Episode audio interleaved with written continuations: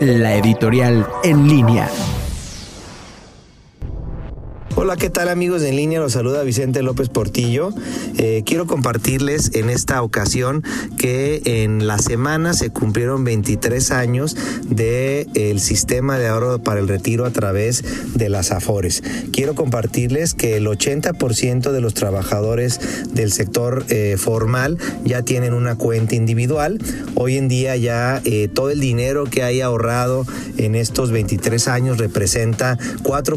billones de pesos que son eh, cerca de 17 puntos del Producto Interno Bruto, y el 48% del dinero que hay ya lo componen los rendimientos que se han generado. Como ustedes saben, el dinero que se ahorra en las AFORES de aportaciones tripartitas de trabajadores, patrón y gobierno se invierten en instrumentos de inversión y ese rendimiento de esos instrumentos ya representa la mitad del dinero que hay en las AFORES. Existen 66 millones de cuentas eh, al día de hoy y el rendimiento que se ha generado en estos 23 años es de 11% de interés eh, nominal, rendimiento nominal y de interés real 5.38. Como vemos, hay algunos eh, indicadores muy interesantes de este sistema, aunque sin lugar a dudas es importante que se puedan analizar alternativas, ya que se estima que